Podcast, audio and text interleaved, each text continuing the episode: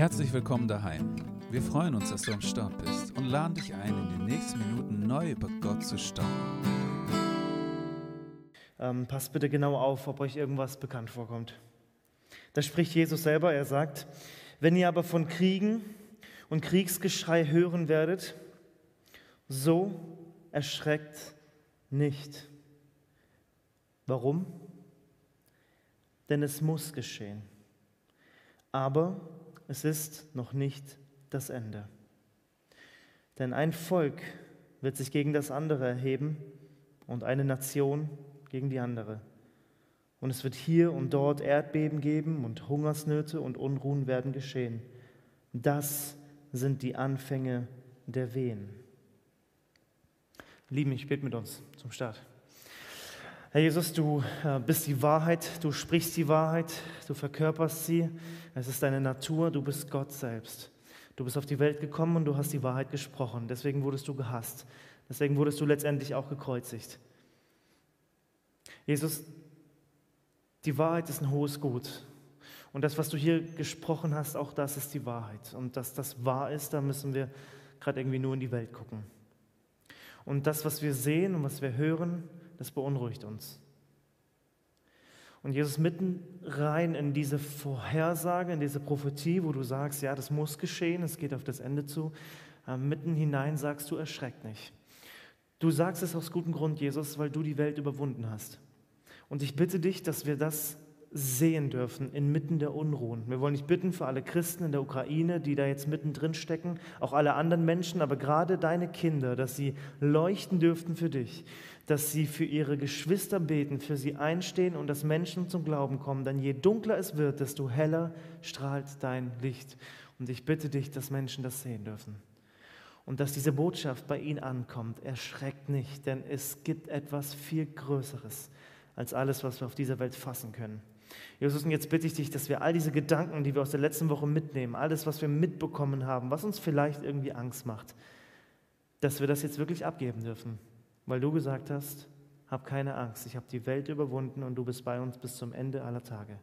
Dafür danke ich dir von ganzem Herzen. Und ich bitte dich, wenn wir uns jetzt mit diesem wirklich majestätischen Thema auseinandersetzen, weil es um dich geht, bitte ich dich, dass du jetzt wirklich unsere Augen aufmachst dass wir jetzt erkennen und sehen dürfen die Wunder, die in deinem Wort geschrieben stehen. Jesus, bitte zeig uns das. Amen. Ich weiß nicht, ob ihr so die Wandertypen seid. Ich sage euch ganz ehrlich, ich bin es eigentlich nicht. Wenn ich dazu gezwungen werde, als Kind wurde ich oft dazu gezwungen, ähm, dann war das auch mal eine ganz schöne Sache. Aber ähm, bei der Wanderung, das weiß jeder, ob du es schon oft gemacht hast oder nicht. Wenn du dich auf den Weg machen möchtest, auf einen Berg oder eine längere Strecke vor dir hast, die über die Berge führen, dann stehst du am Anfang nicht auf dem Berg, sondern du stehst unten am Berg. Und was du siehst, ist nur das, was vor dir ist, diese Wand vielleicht und ein paar Bäume, aber du siehst kein Panorama, meistens zumindest nicht. Ähm, ich kriege auf Instagram, wenn ich so Bilder an Stories gucke, sehe ich meistens bei den ganzen Wandererfreunden, sehe ich auch meistens die Bilder von oben, nicht die von unten. Macht ja irgendwie Sinn.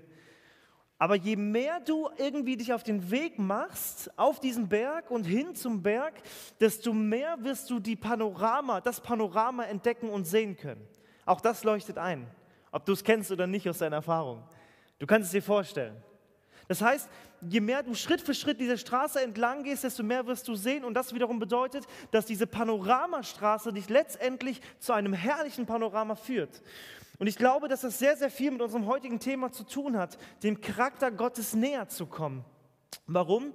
Weil ich glaube, dass ein Schlüssel ist, um diesen, diesem Wesen Gottes näher zu kommen, ein Schlüssel ist, die Panoramastraße Gottes zu betreten. Du musst die Panoramastraße Gottes betreten. Und jetzt könnte ich sagen, jetzt geh heute Abend raus und betrete diese Straße, geh mal in die Natur oder red mit Leuten drüber. Alles schön und gut. Aber ich sage dir was, das, was wir da draußen überall sehen, das, ähm, das sieht jeder. Und vor allem sagt es mir auch was über Gott, aber nichts Konkretes. Wenn ich die Natur sehe, dann, dann haut es mich um, meistens zumindest. Manchmal gehe ich auch sehr einfach so drüber hinweg, ist eigentlich schade.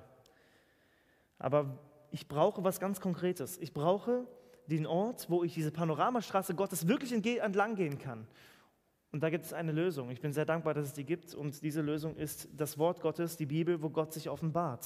Ich weiß nicht, was du für eine Beziehung mit diesem Gott und mit dem Buch hast. Aber das ist die Panoramastraße Gottes. Und was wir heute Abend tun können, ist nur ein kleines Stückchen da auf diese Straße zu gehen. Bitte, dieser Abend reicht nicht aus. Ich habe es vorhin angedeutet. Wir können nur kleine Puzzlesteine nehmen. Und ich weiß es, am Ende, in der Ewigkeit, werden wir das ganze Puzzle sehen. Darauf freue ich mich sehr. Also lasst uns gemeinsam so ein bisschen uns auf den Weg machen, auf diese Panoramastraße Gottes. Und dafür möchte ich einsteigen mit einem eigentlich nicht so schönen Vers, den ich beim Bibellesen gefunden habe, auf den ich gestoßen bin. Ich habe mir da mal eine Notiz gemacht und in der Vorbereitung ähm, hat Gott mich auch über diese Stelle irgendwie stolpern lassen, über die Notiz, die ich mir gemacht habe, aus Richter 2, Vers 10. Denn wir lesen von einer Generation, die ein großes Problem hatte.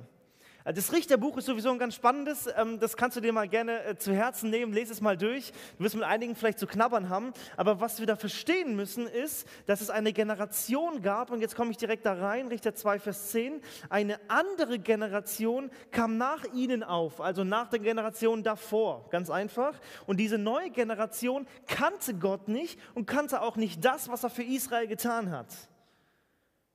Das heißt, da sind junge Leute, die aufwachsen und sie wissen was ganz Entscheidendes nicht. Zwei Sachen. Sie wissen nicht, wer Gott ist und sie wissen nicht, was er gemacht hat. Und er hat sehr viel gemacht in der Vergangenheit. Wenn wir von der Richterzeit ausgehen, wenn wir uns mal die ersten Bücher Mose anschauen, es ist gewaltig, es ist riesig. Aber sie wussten nichts davon. Ich glaube, das lag einfach daran, dass sie niemanden hatten, der es ihnen erzählt hat. Da war niemand, der sie an die Hand genommen hat und gesagt hat, hey, ich will dir zeigen, wer Gott ist. Ich will dir zeigen, was er getan hat. Und das ist ein ganz großer Schlüssel, denn wir lesen dann von dieser Generation, dass da sehr viel schief ging. Eins nach dem anderen. Ganz nebenbei, lasst uns eine Generation sein, die der nächsten Generation weitergibt, wer Gott ist, wer der Gott der Bibel ist, was er getan hat. Deswegen ist Kinderstunde, Jungschar, Teenie-Kreis, hey, das ist gewaltig. Sei dankbar für Leute, die dir das weitergeben und sei selber jemand.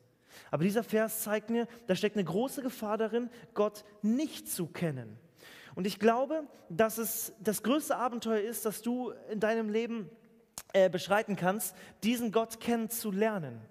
Und da möchte ich ein Zitat nehmen von einem Mann, äh, von dem ich sehr viel lese und sehr schätze, ein Prediger, der schon lange gestorben ist, Charles Haddon Spurgeon. Und er sagt folgendes, lass dir das mal einzeln durchgehen.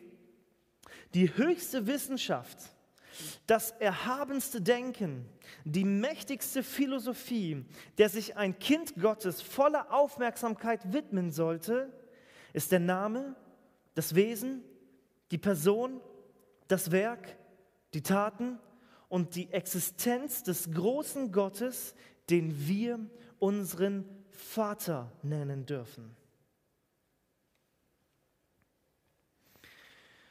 Das würde viele Menschen vielleicht aufstoßen, denn wir würden sagen, es gibt definitiv andere Themen, die sind mindestens genauso wichtig. Gerade wenn es um Philosophie, um Wissenschaft, um Forschung geht und so.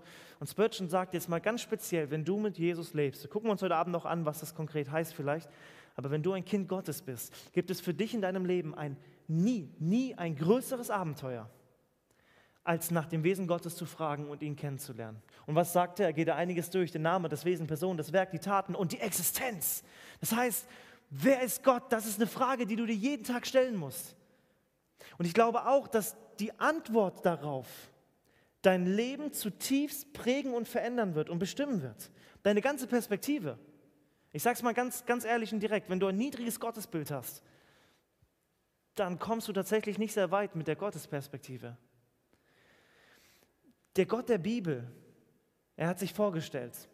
Und das richtige Gottesbild wird auch das entsprechende Leben nach sich ziehen lassen. Das ist so wichtig, dass wir uns mit dem Kern beschäftigen. Es wird in deinem Leben alles verändern. Dein richtiges Gottesbild. Was für ein Bild hast du von einem Gott?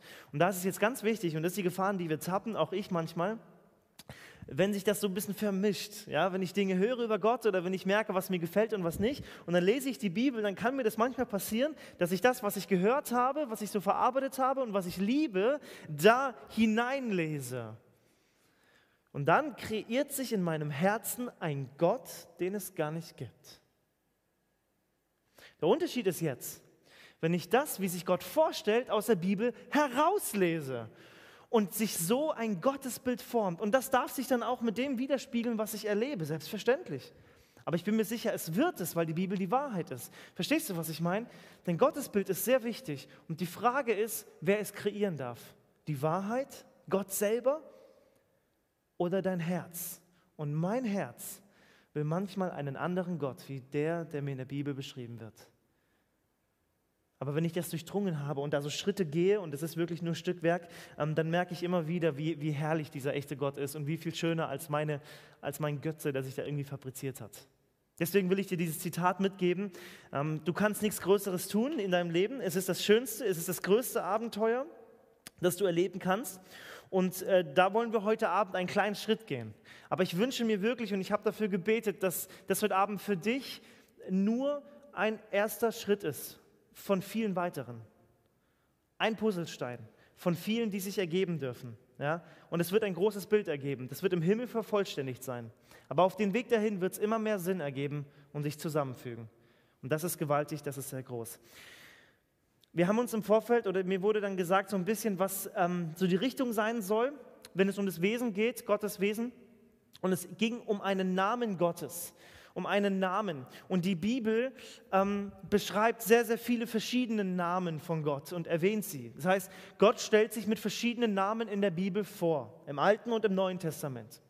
Und wenn es um den Charakter eines Menschen geht oder einer, eines Wesens, einer Sache, ist der Name gar nicht so unwichtig. Für uns heute vielleicht nicht mehr so sehr. Darf ich mal kurz fragen, wer von euch weiß, was sein Name bedeutet, übersetzt? Okay, ein paar. Schön, das ist super. Es ist gar nicht schlimm, wenn du es nicht weißt, gar kein Ding. Ja? Jetzt wäre meine nächste Frage, aber das lassen wir dann mit der Beantwortung, inwieweit du denkst, dass es auf dein Leben zutrifft. Müssen wir jetzt nicht beantworten. Ja? Äh, mein Name bedeutet, Gott erhört Gebet. Weil meine Eltern gesagt haben, dass wir ein drittes Kind bekommen, ist eine Gebetserhörung. Äh, meine Frau heißt Tamara, sie heißt übersetzt Dattelpalme. Kann ich jetzt nicht so viel anfangen, aber ist schön für Sie auf jeden Fall. Der Name ist auf jeden Fall toll. Also wir merken, ja, okay, der, der Name kann das bedeuten, da kommt er daher, der Name irgendwie, aber das hat dein Leben zu tun, hat das ist eine andere Geschichte. Aber im Alten Testament war das gar nicht so unwichtig, wie die Leute hießen, auch in der Antike. Da gehörte das ganz eng zusammen. Ja? Und deswegen wollen wir uns heute Abend vor allem mit einem Namen Gottes beschäftigen, wie er sich vorstellt und sehen, was dieser Name mit seinem Wesen zu tun hat. Denn das ist das, was er uns in dem Text, den wir lesen werden, deutlich machen möchte. Was sein Name ist und was es bedeutet. Und dafür möchte ich euch die Bibelstelle lesen aus Exodus 3, Verse 13 bis 14. Exodus ähm, bedeutet Auszug. Da sind wir im zweiten Mose unterwegs. Und ganz kurz zum Kontext. Äh, Mose ist in Ägypten aufgewachsen, dann ähm, hat er einen Fehler gemacht. Er hat die Wut mit sich durchgehen lassen äh, und hat einen ägyptischen Aufseher geschlagen. Der ist dann auch gestorben, also er hat ihn ziemlich heftig geschlagen wahrscheinlich und ist dann abgehauen nach Midian. Da hat er dann seine Frau kennengelernt und da war er als Hirte 40 Jahre lang und relativ entspannt eigentlich. Ich vermute, der hat mit seinem Leben so ein bisschen, also war dann, er war 80 Jahre etwa, dann ist auch irgendwie gut. Ja. Aber irgendwie kommt alles anders, als man so denkt. Und ich möchte schon ein bisschen früher einsteigen, nicht erst ab Vers 13, schon ab Vers 7. Denn ähm, Gott führt Mose an einen Ort, da brennt ein Busch, der nicht verbrannte. Und da steht auf heiligen Boden und Gott spricht zu ihm. Und Vers 7 heißt es, der Herr sprach, ich habe das Elend meines Volkes in Ägypten sehr wohl gesehen und ich habe ihr Geschrei gehört über die, welche sie antreiben. Ja, ich kenne ihre Schmerzen. Hintergrund, das Volk sein Volk war in Ägypten in der Sklaverei. Und was dieser kurze Vers schon deutlich macht, ist, dass Gott zwei Dinge sehr gut kann. Er kann hören und sehen. Und das in Perfektion. Obwohl wir so klein sind in seinen Augen eigentlich, wenn wir uns das große Universum betrachten. Was sagt er? Ich habe gehört, ich habe gesehen und ich kenne ihre Schmerzen. Er kennt sie. Und jetzt ist er herabgekommen, sagt er, um sie aus der Hand der, der, der, Ägypter zu retten. Und er hat einen Plan mit Mose. Und interessant ist, lest es mal für euch zu Hause durch. Mose findet fünf Ausreden, warum er nicht gehen soll, um diesen Auftrag auszuführen. Und da denkt man sich echt, Mose, wenn Gott spricht, dann gibt es für dich keine Alternative. Aber er findet immer eine. Er sagt immer irgendwie, warum er nicht der Richtige ist.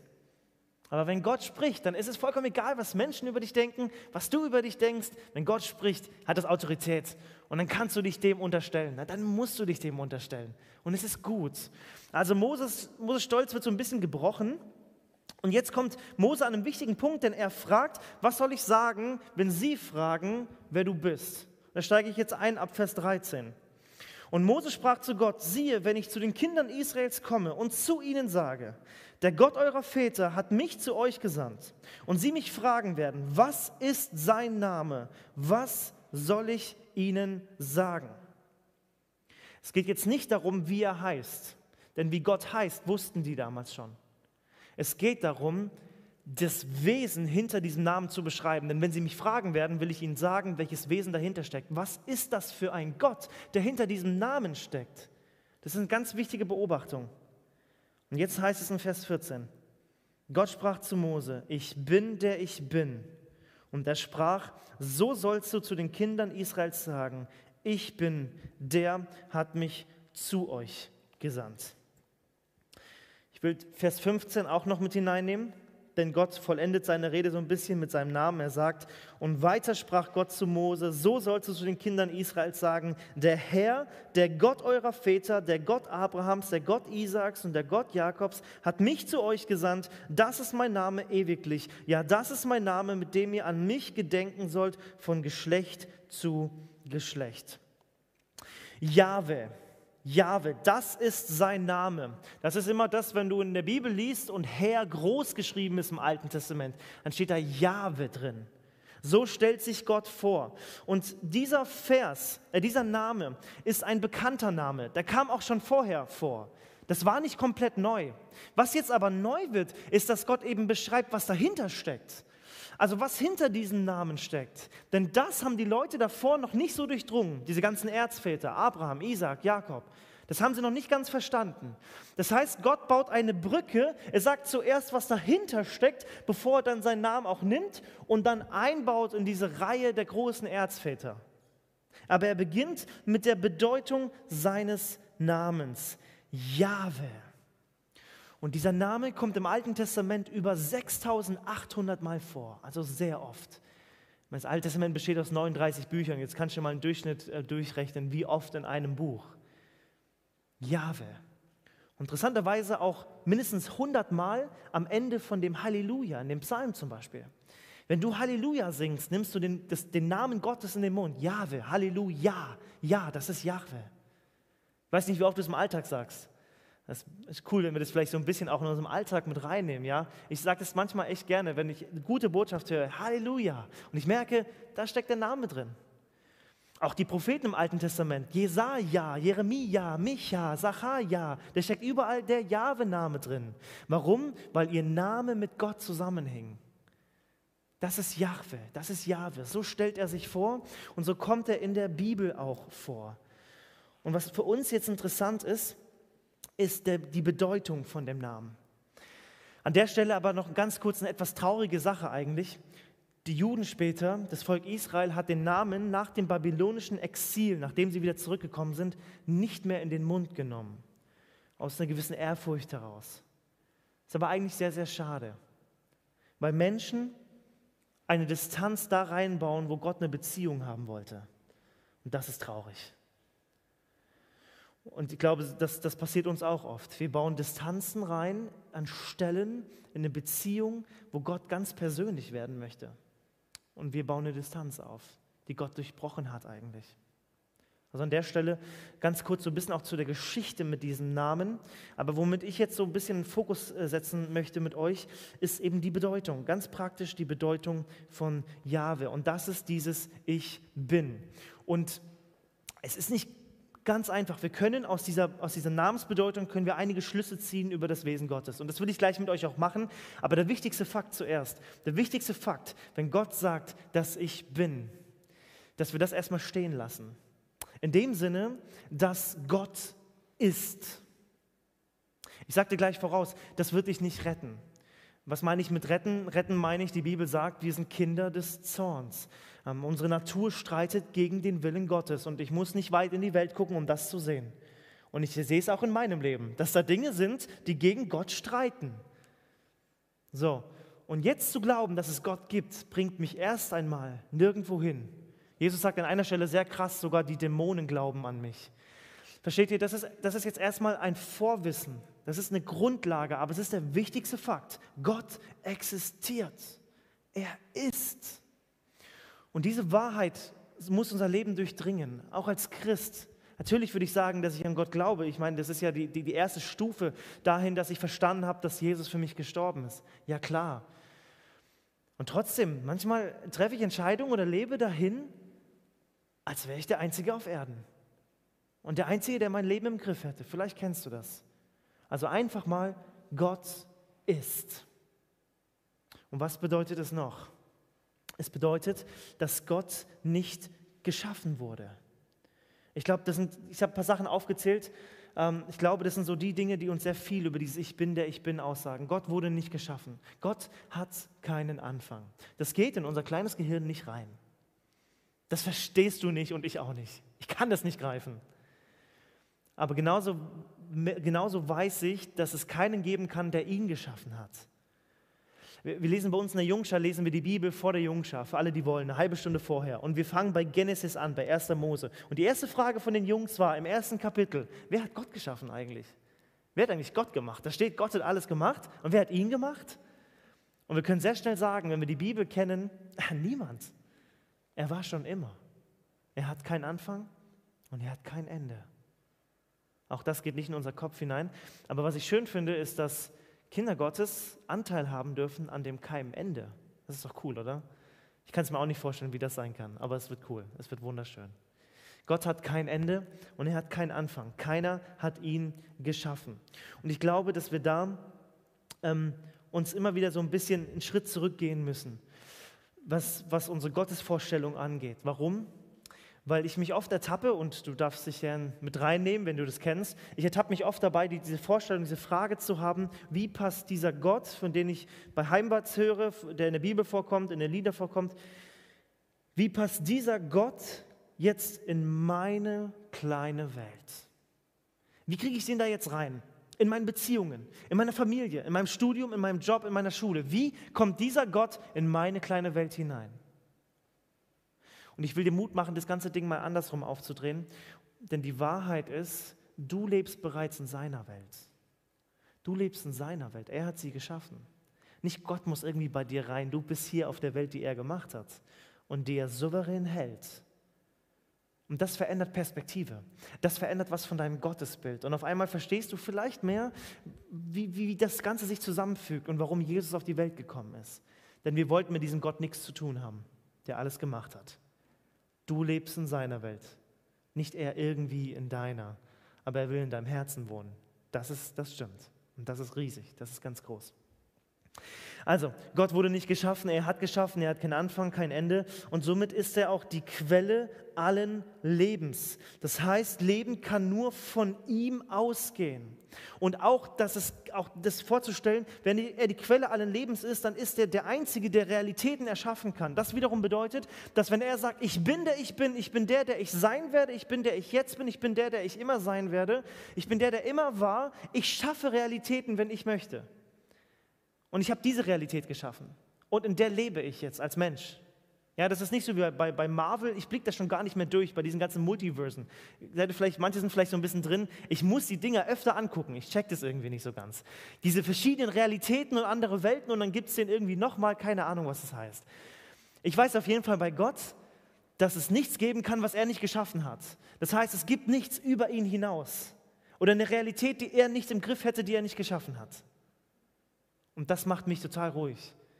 Denn, ihr habt es im Ohr vom Spurgeon vorhin noch, es ist der, den wir Vater nennen dürfen.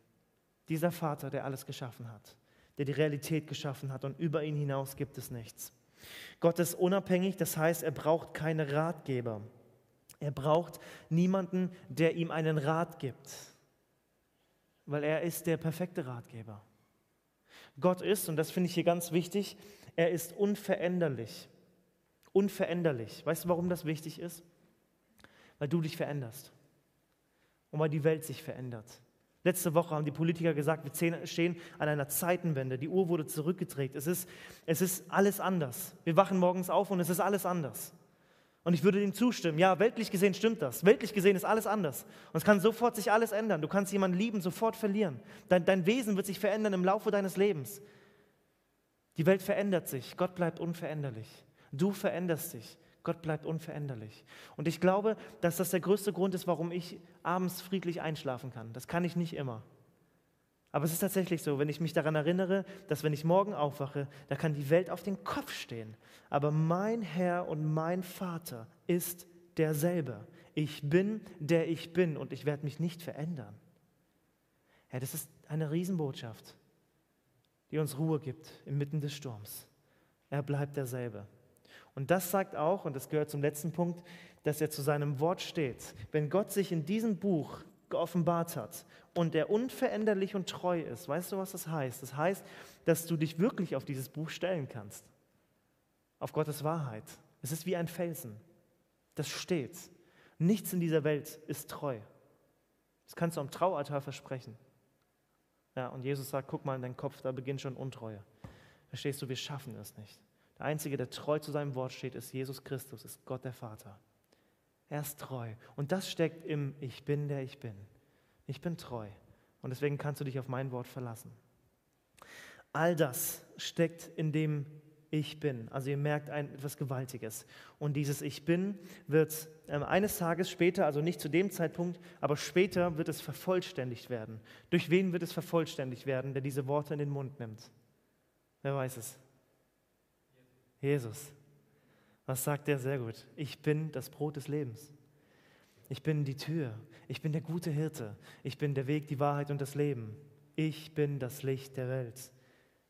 Jesus knüpft an dem an, was Gott hier sagt. Das ist total interessant. Und er vervollständigt es und sagt, weißt du, ich bin es. Und ich bin mitten unter euch. Und entweder sind die Menschen ihm gefolgt oder sie haben ihn gekreuzigt. Und Christsein ist nichts anderes, wie ein neues Leben von dem zu bekommen, der sagt, ich bin dieserjenige, der Einzige. Christsein bedeutet, in einer lebendigen Beziehung, in einer lebendigen Hoffnung mit diesem Jesus zu leben. Und es ruht auf die Bedeutung dieses Namens Ich bin. Und darauf kannst du dich stellen. Das ist ein Teil des Charakters Gottes. Und ich möchte noch einen weiteren aufgreifen, in aller Kürze, und zwar eine Beschreibung seines Namens, ein Name von Gott, der benutzt wird in der Bibel, und zwar interessanterweise nur an einer einzigen Stelle, nur in Genesis 16, Vers 13. Und da sagt eine Frau namens Hagar, ich werde euch gleich den Zusammenhang erklären, da nannte sie Hagar den Namen des Herrn, der zu ihr geredet hatte, und sagte, du bist ein Gott, der mich sieht. Im Hebräischen steht hier El Roy. El Roy. Du bist ein Gott, der sieht. Was ist passiert? Diese Hagar war schwanger. Ähm, sie war eine Magd, eine Magd von Abraham und Sarah. Und Abraham, das ist so ein großer Erzvater. Abraham, aber das war ein reicher Mann tatsächlich, also vom Materiellen her und geistlich. Also, also Abraham, den kannte jeder. Und er konnte lange kein Kind bekommen. Deswegen war so die Rede, macht es doch mit der, mit der Magd, mit der Hagar. Es hat funktioniert, aber dann war da irgendwie ziemlich Stress zwischen den beiden Damen. Und dann wurde Hagar weggeschickt in die Wüste.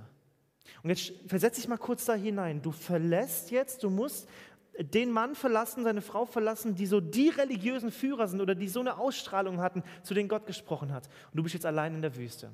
Und was macht Gott jetzt? Er begegnet Hagar in der Wüste, in ihrem Leid, in ihren Fragen, in ihren Zweifeln. Und er gibt dir eine Verheißung, ein Versprechen über die Nachkommen, über ihren Sohn Ismael. Und Hagar sagt daraufhin, du bist ein Gott, der mich sieht, El Roy. Und ich finde es total spannend, dass Gott der Hagar zu dem Zeitpunkt noch nichts geschenkt hat oder so. Was macht sie? Sie lobt Gott für das, wie er ist und nicht für irgendwas, was er irgendwie schon erfüllt hat. Das heißt, sie hat erkannt und gesehen, ein Wesenszug Gottes ist, dass er sieht, dass ich nicht unter seinem Radar verschwinden kann. Wenn du jemals glaubst, dass du unter dem Radar verschwinden kannst, dann denk an Hagar oder an Jona, der drei Tage unten im Bauch des Fisches war. Selbst den sieht Gott.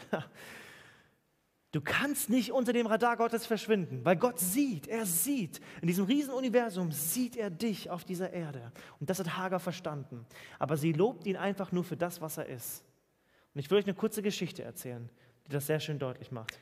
Da war ein junger Vater, und dieser junge Vater, der hat eine Tochter und diese Tochter liebte er wirklich ganz arg. Das ist keine erfundene Geschichte, hat er wirklich so erzählt. Er liebte seine Tochter über alles und er wollte der beste Daddy sein auf der Welt. Und er wusste, dass seine Tochter Katzen liebte. Sie liebte Katzen, er hasste Katzen. Und er wusste, wenn ich ihr jetzt eine Katze schenke, würde ich wahrscheinlich alles für sie bedeuten, aber es wäre ein Riesenopfer für mich. Und er hat das Opfer auf sich genommen. Er hat eine Katze besorgt. Und eines Tages kommt die, kommt die Tochter nach Hause und, und er, er, zeigt ihr die Katze und sagt, guck mal, ich habe ein Geschenk für dich. Und macht so eine Box auf dann, da ist die Katze drin. Und die Tochter, die flippt aus. Ihr könnt euch vorstellen, wie es ihr ging. Sie umarmt ihren Vater, sagt, Daddy, du bist der Beste, ich liebe dich so sehr. Am nächsten Tag kommt der Vater nach Hause im Auto und, und, und fährt in die Garage rein und das hört die Tochter und die Tochter rennt sofort raus, kommt dem Vater entgegen und umarmt ihn und sagt, Daddy, du bist der Beste, so schön, dass du da bist. Und der freut sich natürlich, ja, ich bin wirklich ein richtig guter Vater, äh, auch wenn ich weiß natürlich, warum die sich so freut. Äh, die Katze, das war schon ziemlich cool gestern für sie. Und am nächsten Tag kommt er wieder nach Hause, aber keiner rennt ihr entgegen, rennt ihm entgegen. Keine Tochter, die rausgerannt kommt. Also fährt er nochmal im Rückwärtsgang nochmal raus, fährt nochmal rein in die Garage, ein bisschen lauter, dass die Tochter das auch wirklich hört. Er kommt niemand. Und er wundert sich. Und er geht raus und, und geht ins Haus und kommt dann zur, klopft bei der Tochter an die Tür ins, im Zimmer. Er kommt rein und dann sitzt seine Tochter da mit der Katze auf dem Arm und streichelt sie so. Ja? Hi Daddy, schön, dass du da bist. Und er fragt sich so, was ist eigentlich los? Dein Papa ist da. Hey, gestern bist du noch mir entgegengerannt. Daddy ist da, dir dieses blöde Viech gekauft hat. Ja? Und später, er, er, sagt dann, dass er dieses Tier dann entsorgt hat tatsächlich, weil es hat dann halt, die, hat halt die, die, die, Tochter gekratzt und keiner durfte seine Tochter kratzen und deswegen hat er es dann irgendwie entsorgt. Aber er will auf was anderes hinaus. Er will auf was anderes hinaus. Er sagt, mir ist bewusst geworden, dass ich mit meinem Vater im Himmel oft genauso umgehe. In dem Sinne, dass er mich reich segnet mit so vielen Reichtümern, mit wundervollen Dingen. Und ich liebe ihn dafür. Und ich mache das an seinen Taten fest. Aber er sagt, die Gefahr ist ganz schnell da, dass wir aufgrund dieser Geschenke die Zuneigung verlieren, weil wir nicht mehr ihn als Vater lieben, sondern nur das, was er uns gibt. Ich finde es gerade so schön, viele von euch wissen jetzt nichts damit anzufangen, aber vorhin hatten wir der Mitarbeiterandacht genau das Thema. Ich finde es so cool, wie das jetzt passt. Was wäre, wenn ich nichts mehr hätte? Wenn es mir nur noch um das Wesen Gottes geht? Komme ich, komm ich in der Ruhe zu meinem Vater im Gebet und sage, Papa, ich liebe dich. Und zwar liebe ich dich einfach, weil du bist, wer du bist und weil du mich zuerst geliebt hast. Denn ich kann nur lieben, weil Christus mich zuerst geliebt hat. Unabhängig der Geschenke, die Gott mir jeden Tag macht. Und das kann ich bei Hagar erkennen. Hagar hat verstanden, wer Gott ist und sie macht es an seinem Wesen fest. Sie ist immer noch da in der Wüste. Es ist immer noch die, die, die gleiche Situation, aber sie hat verstanden, wie Gott ist und dafür betet sie ihn an. Und seine Verheißungen sind auch erfüllt. Es ist alles in Erfüllung gegangen. Aber das war für sie in dem Moment zweitrangig. Sie hat gesehen, er sieht mich. Und deswegen will und kann ich ihn anbeten. Wie er ist. Willst du was von Jesus? Oder willst du einfach nur Jesus? Und das erkennst du, je länger du auf dieser Panoramastraße unterwegs bist und diesen Gott immer mehr erkennen darfst. Ich will zum Schluss kommen, gleich mit zwei Punkten, einer Illustration und einem Bibelvers. Einem Bibelvers, der mir ähm, in, in, der Vorbereitung auch so ein bisschen entgegengekommen ist, der interessanterweise den ganzen Spieß nochmal umdreht. Und zwar ist es der Vers aus einem wunderschönen Psalm, Psalm 139, Vers 1, da heißt es, Herr, und das ist der, der Name für Jahwe, wir haben genau diesen Namen jetzt, Jahwe, du hast mich erforscht und erkannt. Jetzt drehen wir das Ganze andersrum. Jetzt geht es hier nicht darum, dass wir Gott erkennen. Es geht darum, dass Gott mich erforscht und mich erkannt hat. Und zwar bis in die tiefsten Tiefen meines Herzens. Und es geht weiter hinaus als irgendwelche Charakterzüge, die nach außen vordringen. Geht viel tiefer. Und ich sage dir jetzt was ganz Ehrliches. Das allererste, was da kommt, ist eine ganz große Beunruhigung. Warum? Ich habe es vorhin schon angedeutet. Der Mensch in seiner Natur kann nicht ruhig werden, wenn wir lesen, dass Gott mich erkannt hat bis ins Tiefste. Und selbst ich, ähm, selbst ich merke, es ist an manchen Ecken wirklich beunruhigend, weil ich weiß, dass aus meinem Herzen manchmal kommen kann. Nochmal, ich muss dafür nicht rausgucken in die Nachrichten. Ich fange bei mir an und ich sehe es. Und gleichzeitig kann dieser Vers das Schönste werden in deinem Leben. Warum? Weil du verstanden hast, dass Jesus dafür gestorben ist. Das ist das Evangelium, die gute Nachricht. Das heißt, wenn Gott jetzt sagt, ich habe dich erforscht und erkannt, dann sagt er letztendlich, wenn du ein Kind Gottes bist, ich sehe Jesus. Denn Paulus kann sagen, Galater 2, Vers 20, nicht mehr ich lebe, sondern Christus lebt in mir. Und er weiß alles von mir. Und dann ist der, die, die entscheidende Frage, ob Christus mein Herz gehört oder nicht. Und weil er mich kennt wie niemand anders und wie dich nie jemand kennen kann, deswegen kannst und sollst du dich auf den Weg auf diese Panoramastraße machen. Und da komme ich jetzt zu zwei Dingen, die ich dir mitgeben will. Ich komme zum Schluss. Ich will den Sack zumachen mit zwei Punkten. Erstens, dem Charakter Gottes näher zu kommen, bedeutet in seinem Wort zu Hause zu sein. Du musst die Panoramastraße Gottes betreten. Und das hängt ganz eng mit diesem Buch zusammen. Das heißt, seinem Charakter näher zu kommen, bedeutet, in diesem Buch zu Hause zu sein. Und darin lerne ich ihn kennen. Und das eröffnet Horizonte. Ich verspreche es dir.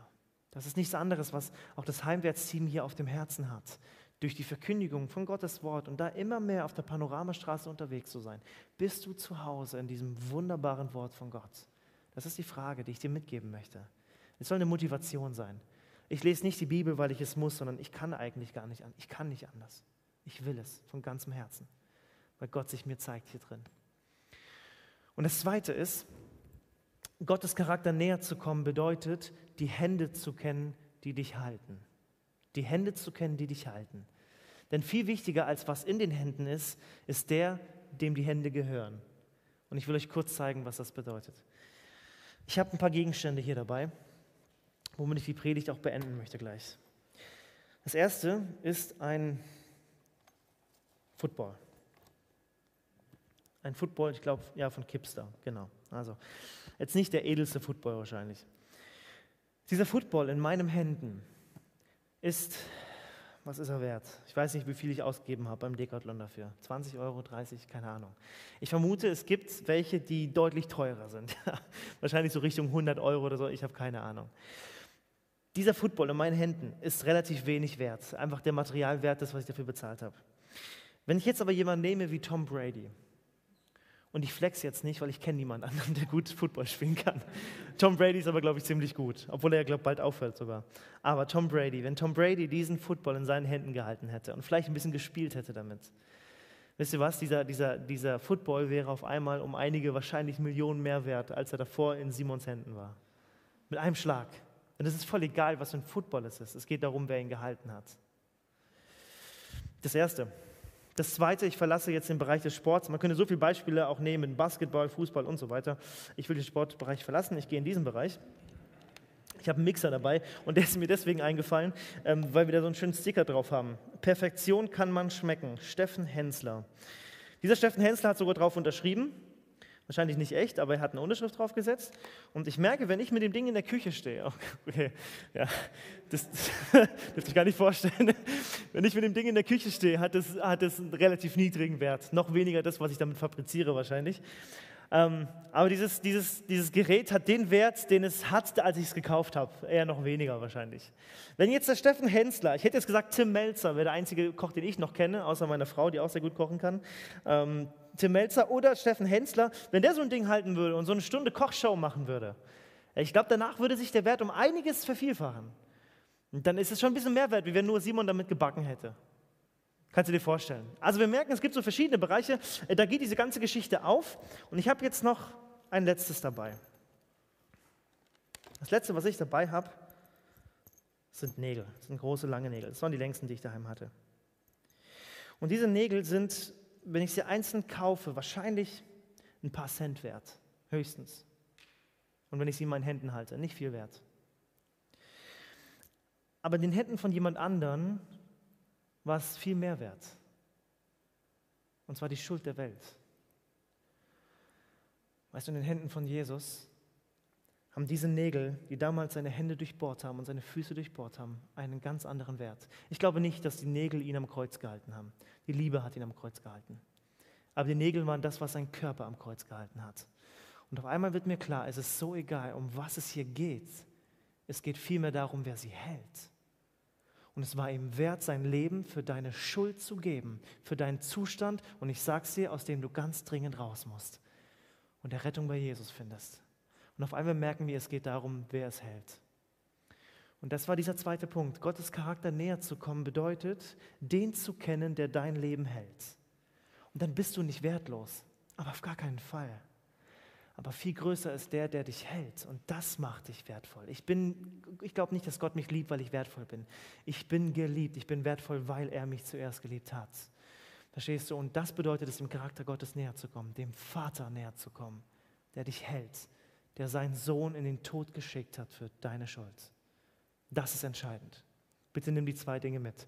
Dem Charakter Gottes näher zu kommen bedeutet, in seinem Wort zu Hause zu sein. Und dem Charakter Gottes näher zu kommen bedeutet, zu wissen, wem die Hände gehören, der dich hält.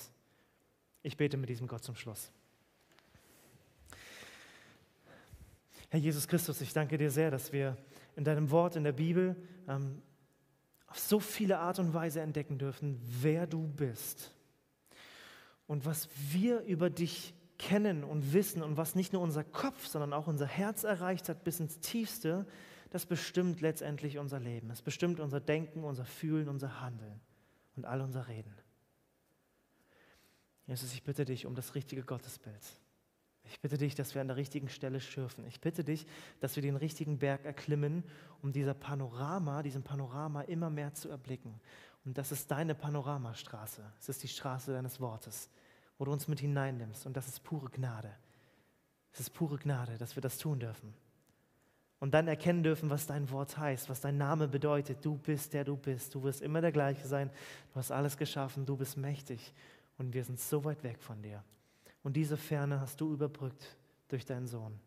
Jesus, und ich bitte dich, dass das Evangelium, die gute Nachricht von dir, unser Leben durchdringt, bis in die äußersten Winkel. Und dass wir zu diesen Lichtern werden, die wir vorhin hier vorne hingestellt haben, Lichter, wo Menschen sehen, ja, da ist jemand, der hat ein neues Herz, ja, der hat ein neues Leben. Da ist jemand, der hat die Sehnsucht nach der Ewigkeit in Jesus gefunden. Das will ich auch.